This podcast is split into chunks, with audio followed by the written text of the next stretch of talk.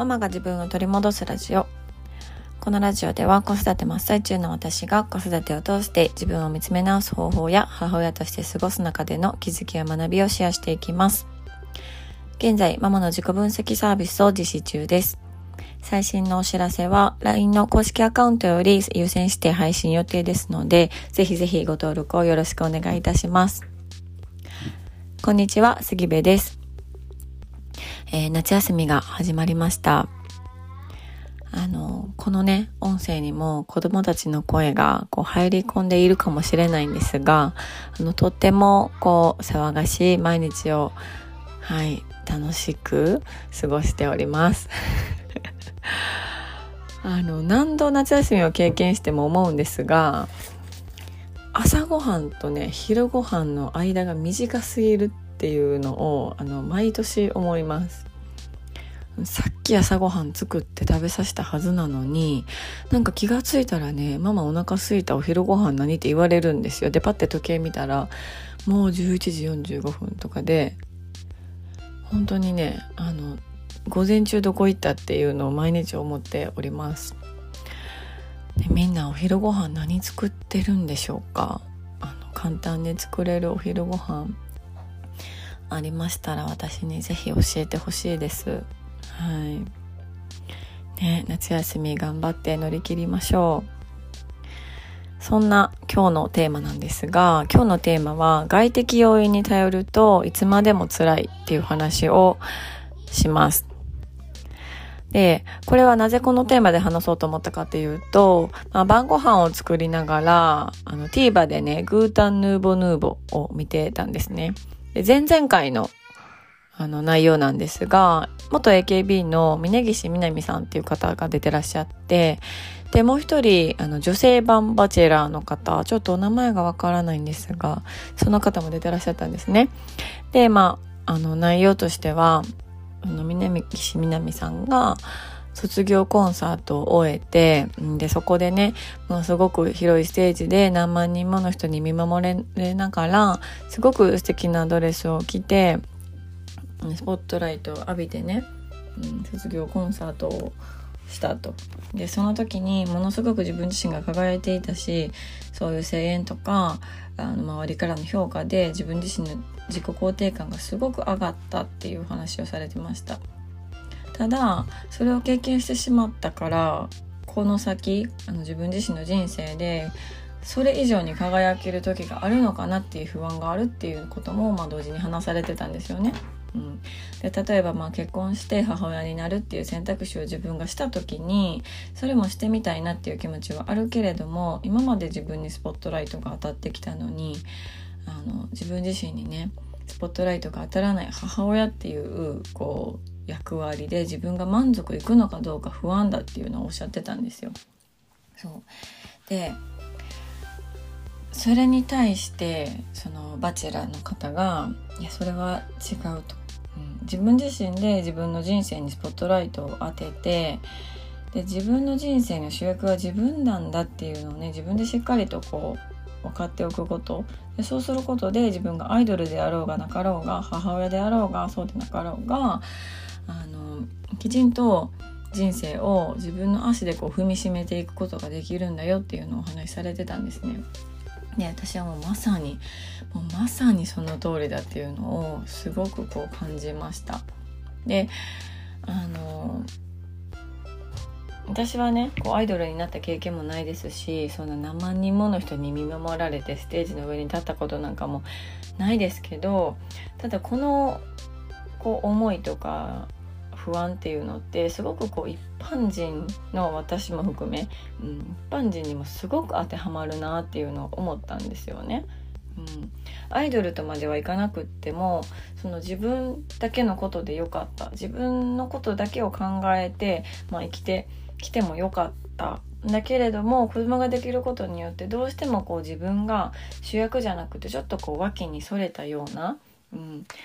感覚になっている人ってすごく多いんじゃないかなっていうのを思ったんですよ。うん、でそこで満足がいかないの満たされないのはなんでだろうなって思った時にやっぱりその外的要因に頼って自分を満たしていたからっていうことに尽きるんじゃないかなっていうのをすごくね感じました。でこの峯岸みなみさんもこの番組の中でねおっしゃってたんですけど、まあ、13歳ぐらいからアイドルとして AKB で、ね、あの活動してらっしゃったからずっとずっとこう周りに評価されてきてたんですよね。多分こう一般人の私たちよりも本当に周りの評価が全てででしかもその評価をご自身のモチベーションにされてたっていうふうにもおっしゃってました。だからその周りが、あの自分が周りにどう見られているかどう見えているかどういう、うん、キャラクターを演じていればいいのかみたいなね、うん、自分の意思とかっていうのを無視して周りに求められる自分っていうのをずっとこう演じてこられたんだろうなっていうのをすごく感じたんですよね。うん、すごくこう大変だったんだろうなって思いました。でそのご本人もねそのもう本当に若く若い頃からそういう環境で評価されて総選挙なんかでは順位もつけられて、うん、周りとね常に比べられて育ったからもうそういう思考回路になってるんですよって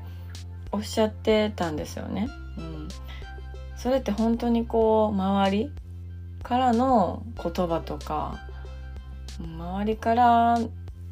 受けるも影響とか環境で自分をこう満たしてたんだなっていうのをすごくね感じました。うん、で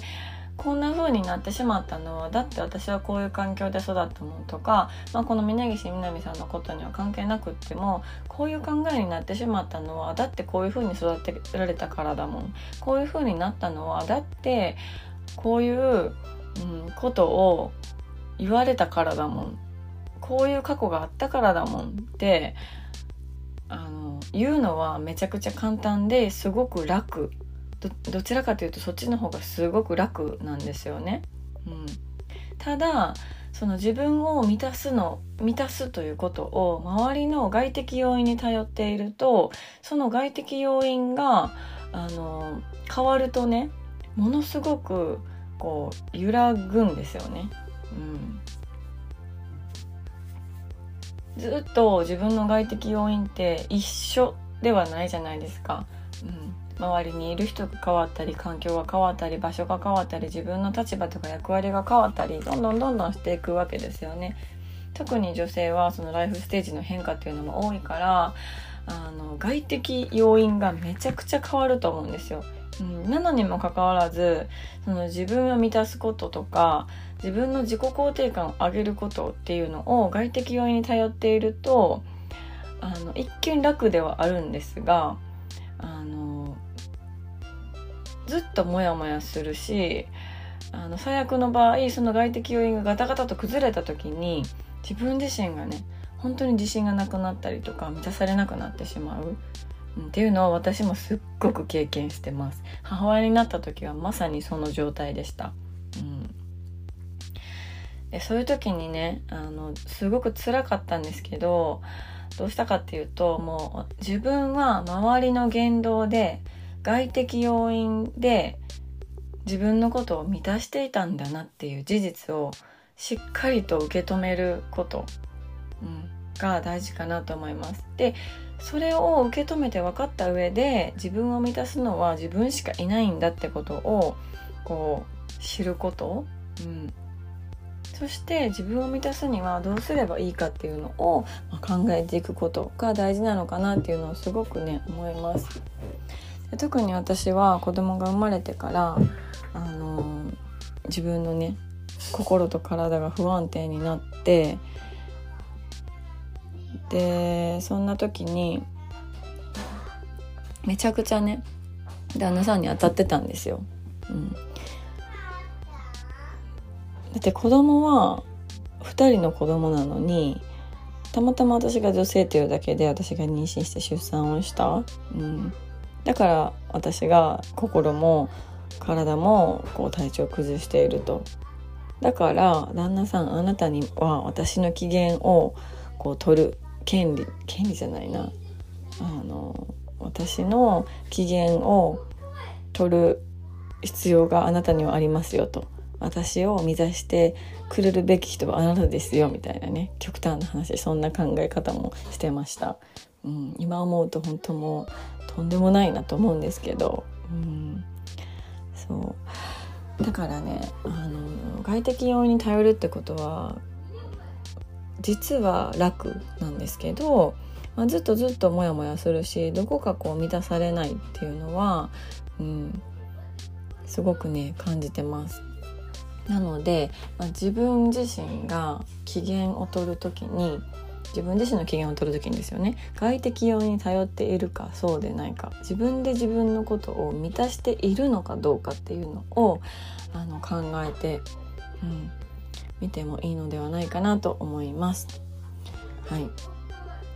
えー、今日のテーマは外的要因に頼るといつまでも辛いというテーマでお話ししました。最後まで聞いていただきましてありがとうございます。LINE の公式アカウントの URL は概要欄に貼ってありますのでぜひぜひご登録をよろしくお願いいたします。では今日も素敵な一日になることを願っております。